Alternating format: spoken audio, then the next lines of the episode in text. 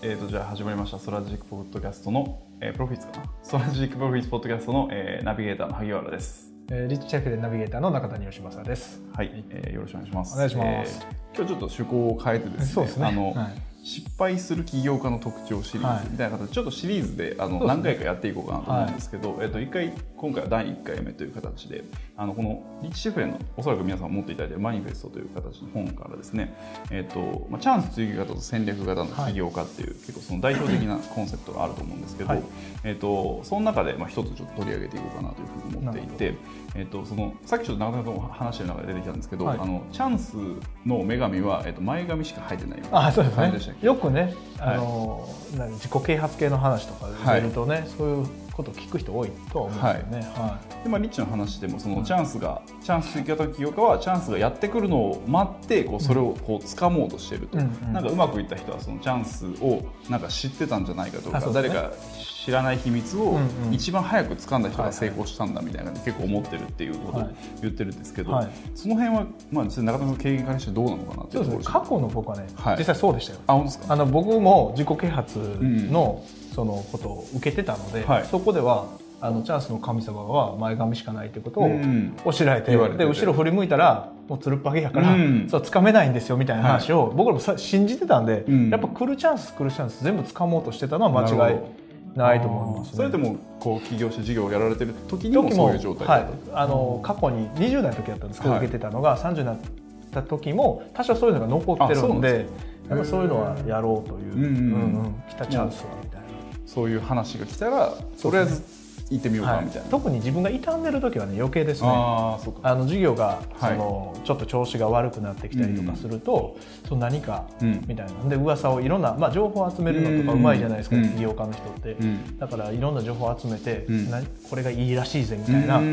あの知り合いの何々さんはこういうことやってうまくいってるらしいぜとか、同業者でこういうこと始めたら広告収入バンバン入ってるんでみたいな話を聞いていや自分たちも取り入れられへんかなみたいな感じで動いちゃうっていう感じでしたね。それはもう全然その本業とは関係なくてももうとりあえずやってみようみたいな、ね、両方ありましたね。本業と関係あるバージョンと全く関係ないところに走ったっていうのは両方ありました、なるほど、うん、だから関係あるところで言うと実際にその広告収入を取るみたいな、で僕らみたいに土方仕事で制作ホームページホームページ制作受けてる時はもう作って納品して入金作って納品して入金の繰り返しなんで、なんかこう毎月入ってくるようなものないんかなみたいなんでそう広告収入取りたいよねって言ってその子供を育てるためのお母さんのメディアみたいなのを立ち上げて、そこに広告を打つみたいになってどうかなみたいなことを言ってるんですけど結局作り始めてしばらく形になってくるとすごい案件が忙しくなってきてこう止まってでその事業自体がほったらかしになってもう熱も冷めてるんですよ。でその頃には。だからもう何の収入も生まれてない仕事だけしたような状態の,、そのしょうもないサイトがいっぱいできてたり するんですよね。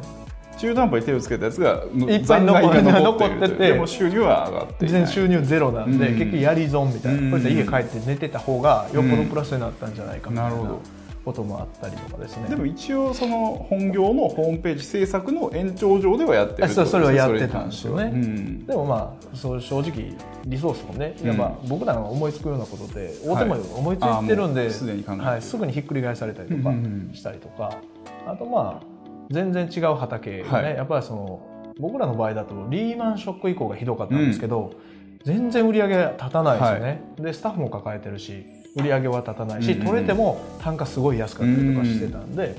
これやばいと。いうことで、まあ、知り合いの社長とかがもともと一緒に仕事やってた人がめっちゃブレイクして、あそうなんですか、はい、でそのあのコスト削減事業みたいな。病院とか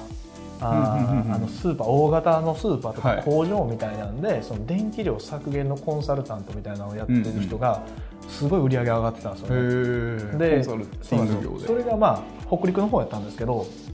あの関西の市場は俺に任せてくれないかみたいな話で、はい、結構こう良さそうな話があるというかうまくいってるぞという話を聞いてて、はい、じゃあ奈良さん関西じゃややらせてほしいって言って、うん、ライセンシーを取って、はい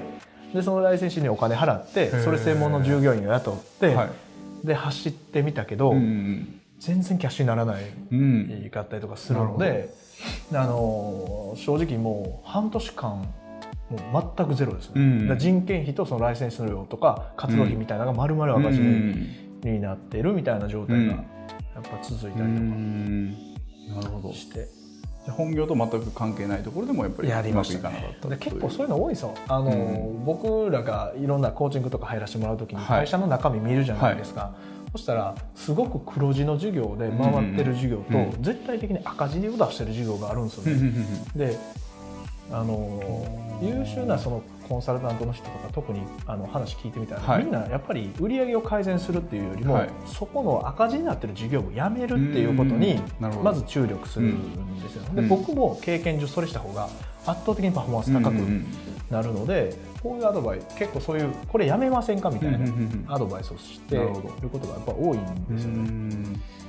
結構それって規模的にはこう大きい会社だけってこと？いやいやそうでもないですね。ちっちゃい会社でもやってるんですよね。何かこうやっぱりいい時に次の一手を打たないといけないって経営者の人ってみんなそう思うんですよね。悪い時だけじゃなくてもそういい時もいい時も。焦りはい、で悪い時もそのなんかこう次の一手みたいなのを探してる人が多くて、はいうん、でやっぱそこで赤字をすごく垂れ流していたりとか、うん、リソースが食われている割には全然収益が伴ってない、うん、でちょっと利益出てるけど、はい、その突っ込み方やったらもっと利益出さないと本業やってた方がましですよねみたいな人結構いたりとかするので。結構それはこうこう言ってる時は見えないものなんですか？ね見えないですね。しかもね見えてても、はい、あのそうじゃないと思い込みたいんですよ。可能性があるともうちょっと頑張りたいなあのサンクコスト効果っていうんですかね、はい、その出した分のリソースとかお金は取り戻したいんですよ、やっぱり。なんかこうなんですかねこう尽くしてあげたんだからなんか 返してくれよみたいなよくあのあれあのあんまり好きじゃない男性と別れれない、はい、女性っているじゃないですか。なんか別に好きじゃないんですけどだらだら付き合ってますみたいなああいう状態なんじゃないかなと思うんですよ、ね、なんかこう貢いた分が惜しくなるみたいなありますよね私この人のために朝起きてお弁当も作ったしみたいな。それ分ぐらいは返してほしいみたいな、はい、気持ちはすごい僕も分かるし、あの経営者の人の気持ちもすごい分かるんですけど。やっぱり自分では引くに引けない、うんうん、自分が間違ってるって認めないといけないじゃないですか。なるほど。それをちゃんとこうあので本人も実は辞めたいと思ってる人も結構いるんですよね。そうなんですね、うん、自分では辞めれないし、うんうん、辞めてどうしていいか分からへんみたいな人も結構いるので、うんうん、そうそうそうそう。結構じゃあいいそんなにこう大きい規模ではなくても普通にいやいると思いますまあ、もしかしたら意識しなくてもやってる状態があるかもしれない、はい、ということです。例えばそのものすごいちっちゃいことで言っても、はい、例えば今だとフェイスブック広告が熱い熱いみたいなとか、はい、ね、YouTube 動画を作ったらどうみたいなとかあるじゃないですか。そこにはまってじゃあリソース割いて忙しい中 YouTube の動画いっぱい上げてるけど、うん、なかなかみたいな 成果になかなかつながらないんですよとか、ね、あのメルマガを毎日書いてますけど、うん、そのなかなかそのメルマガの集客とかできないですとか、ブログ書いてるみたいなのもそれも一つのことだと思うんですよね。結構あります、ね、はい、でこれだけ記事を例えば3か月とか半年とか一生懸命書いて、もう引くに引けなくなって、はい、だらだらと何か義務感にとらわれながら毎日書き続けるみたいな、それも同じことだと思う、うん、したあれをやっぱ取り返したいというか、はい、そういう気持ちが。なんかそこの労力を使うんだったら、人一人会いに行って話して、その制約してる方が実はもしかしたら制約率が上がったりとかするかもしれないし、なんかそういう本当に、えー、目の前に来てすごくいいんだっていうことを、ええ多分僕起業家の人たくさん会ってきたし、はい、そのビジネスパーソンでこれから起業しようとかあの向上心ある人に会ってきてますみんな真面目なんですよね。で、ね。うん、一生懸命やってるからこそ、うん、うまくいかないことになってるような、うん、に陥ってる人が結構多かったんじゃないかなと思って。それのやっぱこう根本的な原因だっていうのがやっぱりそのなんですかねチャンス生き方じゃないですけど、えっと、前髪 眼鏡じゃないみたいな。まあ教えがされてるとかっていうの結構ありますねどっちかっていうと。確かにそう思ってる人もいるしなんか結構セミナー僕も結構好きでやっぱ自己啓発のセミナーとか本読んだりしてるんですけど、はい、なんかそういうの多いですね、ね、すごいこう今しかないというかチャンスが来てるからやるんだみたいな感じで自分たちがチャンスを提供して、はい、そのチャンスに飛びつかせるみたいな、ね、まあ、ちょっと商売の形というか、うん、の匂いがするので、うん、やっぱそういう何でも飛びつくみたいなことを、はい、いかにやめるかっていうところ、うん、まあ、正直チャンスなんていっぱいあるんでね、うん。それのなんかこう解決策みたいななんかあるんですか？ねやっぱりその、僕もそうでしたけど、はい、やっぱ自分の色と同じ色のチャンスだけをつかむっていうことが多分すごく大事だなと思う。同じ色。はい。同じ色。まあ、簡単に言うと自分に今必要なチャンスをしっかりと掴んでいくっていうイメージなんですけど、うん、その必要なそのチャンスっていうものが何か、はい、だからチャンスって多分、うんあの掴まないといけないと思うんですよね、うんうん、ビジネスマンとか起業家だったら。何かしら何かしら掴まないといけないけども、はい、その自分に今必要かどうかっていうことを判断するスキルとか能力とか、マインドみたいなものがやっぱりすごく大事で、はい、そのいろんな色があって自分が青色だったらその青色のチャンスが来たよっていうことを見抜く力みたいなものがすごく必要なんじゃないかなと思うんですよね。それがまあやっぱりリッチでいうこう戦略型の企業家というか、ね、自分の色を知ってて、こう着てるやつの中がこれだっていう結構見抜けてやれるっていうことですね。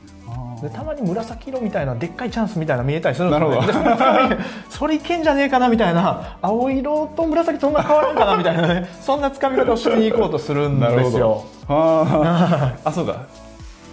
紫みたいにこうなんなんですか思いたい思いたいそうなんですよ。大きいからおお紫だと。これは青と 認識してもいいんじゃないだろうかみたいなつかみ方をしようとするんですよね。これが一番厄介ですね。それがちょっと失敗の元になるというか、はい、まあ赤とか掴むのはもちろん論外論外ですけど紫やったら青かなみたいな。なるほど。でもちょっとそれあれですね。その本業に近いさっきの中谷さんのやつで言うとあのなんだっけ子育て用のサイトみたいなのちょっと紫っぽい、ね、紫だと思い込みたいっていうようなものだったんですよね、うんうん、近い、うん、でもそれか。もっと大きいやつとかは思い込みたいとかなるってことですね、はい、ああなるほどこれはでもその結構しっかりした起業家でも陥りやすい。そうですよね、大きな組織作ってるとこでも陥りやすいと思いますね,、特にやっぱりいい時なんかは逆にいい時こそそういう対策を打っておきたいみたいな、どっかの会社 M&A してきてみたいな、そういうことできるようになってもそういうことが多分起こるんじゃないかなと思うんですよね。だからまあほぼ全員当てはまるというか気をつけないといけないそうですね。わかりました、はい、じゃあ、えー、と軽くまとめると,、えっ、と今日のお話でいくと一応失敗する記憶の特徴で第一弾ということでやったんですけど、はい、えっと、そのチャンスの女神は前髪しか生えてないという形でその飛びついていってしまうというのは結構あるんですけど、まあ、それは実は間違いでチャンスは結構いっぱいあるっていう形でそでその時に掴むポイントとしては、えっと、チャンスを何でも掴むんじゃなくて自分の色というか自分の色と同じ色のチャンスを掴みに行く。そ,、の目を養うみたいな感じですね。自分の色を知ることと大事です、それを掴むちゃんと掴んでいくスキルとあとたまにこう紫がある。それにはもう要注意ないように気をつけろしましょうというような形ですね。はい、はい、そんな形でじゃあ今日は、はい、締めたいと思います。これシリーズ化していくのでそうですね、シリーズ化して。毎回見ていただいた方がい。い、あのな何個になるのかよくわかんない。一応霧のいいところでまとめたいなとは思っているのであのぜひ続きをまた見ていただければなと思いますので、全部見たらまあ戦略型の企業に近づけるという形でやっていきたいと思いますので、またよろしくお願いします。あれ今日はありがとうございました。はい、こちらこそありがとうございました。